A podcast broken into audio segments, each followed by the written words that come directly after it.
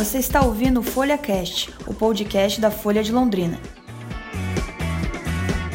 Município vai multar moradores com focos de dengue em casa. Reunião discute soluções para a população em situação de rua. Policiais civis de Londrina são presos em operação contra esquema de desvio de carga. Construtora pede mais prazo para entregar viaduto da 10 de dezembro. Tubarão enfrenta o Cascavel pelo Paranaense. E a agenda cultural?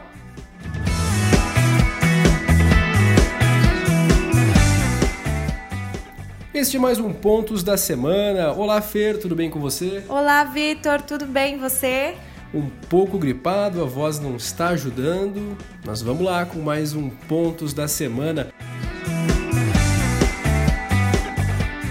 A gente começa falando que a Prefeitura de Londrina pretende mudar a estratégia no combate à dengue e poderá começar a aplicar multas para quem mantém os imóveis com focos de dengue aqui na cidade. Segundo a reportagem do Pedro Marconi, um decreto será publicado até o começo da próxima semana e vai regulamentar uma lei aprovada em 2002. A multa vai variar entre 50 e 300 reais, dependendo da quantidade de focos podendo até ser dobrada, né, ser multiplicada por dois em caso de reincidência. E a fiscalização, Vitor, vai ser realizada pela Vigilância Epidemiológica, que deverá ter 305 agentes após a contratação de funcionários temporários. E ainda falando em dengue, Londrina contará com um centro de atendimento exclusivo para casos suspeitos da doença. A estrutura vai ficar no prédio do CCI, o Centro de Convivência da Pessoa Idosa, lá na Zona Norte, na rua Luiz Brugim, 570, esquina com a Avenida Sauelquinde, no conjunto Maria Cecília.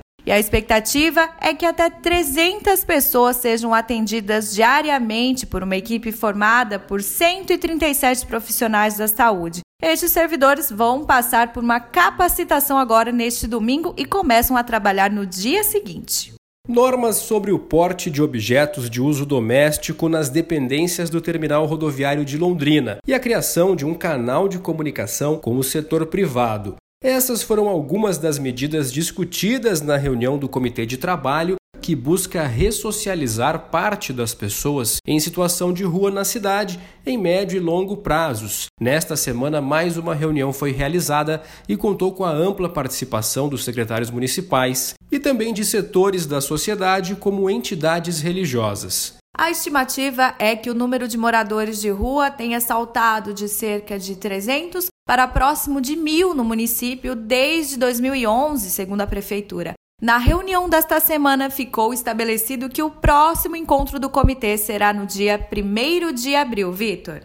O grupo especializado na proteção ao patrimônio público e combate à improbidade administrativa, o GPátria, está investigando a conduta de policiais civis de Londrina em um grande esquema de desvio de cargas contrabandeadas do Paraguai. Este esquema foi revelado em uma operação do Ministério Público de São Paulo no início desta semana, que identificou também a participação de 300 policiais dos estados de São Paulo, Paraná e Mato Grosso do Sul. Entre os detidos daqui de Londrina estão o ex-superintendente da décima subdivisão policial e o ex-chefe de investigação do setor de furtos e roubos da mesma delegacia, além de outros agentes. Todos continuam presos por tempo indeterminado na Delegacia de Furtos e Roubos de Veículos de Curitiba, Vitor.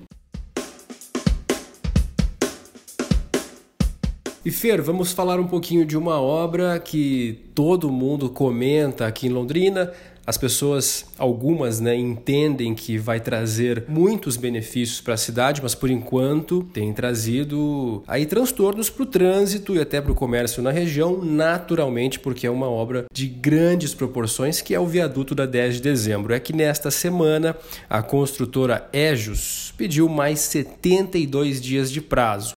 Conforme explica a repórter Micaela Oricasa, os motivos apresentados pelo secretário municipal de obras, João Versosa, incluem até atrasos de materiais vindos da China por conta de protocolos de segurança que têm aí uma relação com a transmissão do novo coronavírus. A obra foi iniciada em agosto de 2018 e deveria ter ficado pronta em novembro do ano passado. Mas houve um aditivo no contrato, tanto em relação ao prazo, né, que foi pedido 120 dias no mês de junho, quanto em relação aos valores, que houve um acréscimo de 504 mil reais. A nova data de entrega havia ficado para o próximo dia 27 de março. E na última medição realizada, no início de fevereiro, 72% do serviço já estava concluído. Versosa explicou que a parte principal da obra está praticamente toda executada. Então vamos aguardar aí a finalização desta novela, né, Vitor? Pois é, eu tenho a impressão que vai ficar pronto mais próximo aí do período da campanha eleitoral, como de costume né, em várias cidades do Brasil. Vamos mudando de assunto. Tubarão, como é que tá o nosso Londrina Esporte Clube? Domingo é de jogo do Londrina e a partida será contra o Cascavel lá no Estádio Olímpico às seis da tarde em um confronto direto pela décima rodada. Além disso, a disputa em Cascavel vale vaga no G4 do Paranaense ao leque e também a classificação matemática para a segunda fase do campeonato. Vitor. Segundo a reportagem do nosso querido Lúcio Flávio Cruz, caso o Tubarão garanta a vitória no domingo, o clube ultrapassa o rival na classificação. O Londrina é o quinto colocado com 15 pontos. São dois a menos que o Cascavel, que está na terceira posição. E na nossa tradicional agenda cultural, nós já estamos aqui trazendo dicas para você curtir o fim de semana com seus amigos. Que tal conferir a exposição fotográfica Coração e Memória do Cine Vila Rica, que relembra uma era muito importante do cinema do Vila Rica aqui em Londrina? E as fotos estão expostas no Museu Histórico de Londrina e vai até 30 de abril. A exposição conta com o patrocínio do Programa Municipal de Incentivo à Cultura, o PROMIC, o Dom Tomás e Expressa Frutas, Vitor. E o que mais temos por aí? Pois é, Fer. Sabe que hoje em dia muita gente está precisando desacelerar um pouco, combater a ansiedade e até também sintomas de depressão. Tem várias formas de combater esse quadro, mas uma delas, muito recomendada hoje em dia, é a meditação. Por conta disso, uma cerimônia budista vai ser realizada no início da noite deste sábado, às 7 horas da noite, no templo budista Rinpoche. Espero ter falado corretamente o nome do templo, né? Que fica ali na Avenida Albânia, número 32. Se eu não me engano, ali próximo da rotatória com a Avenida Inglaterra, próximo da Prefeitura de Londrina também. Não é necessário fazer a inscrição, é só chegar. Interessante, né? Acho super interessante, inclusive. Vai participar.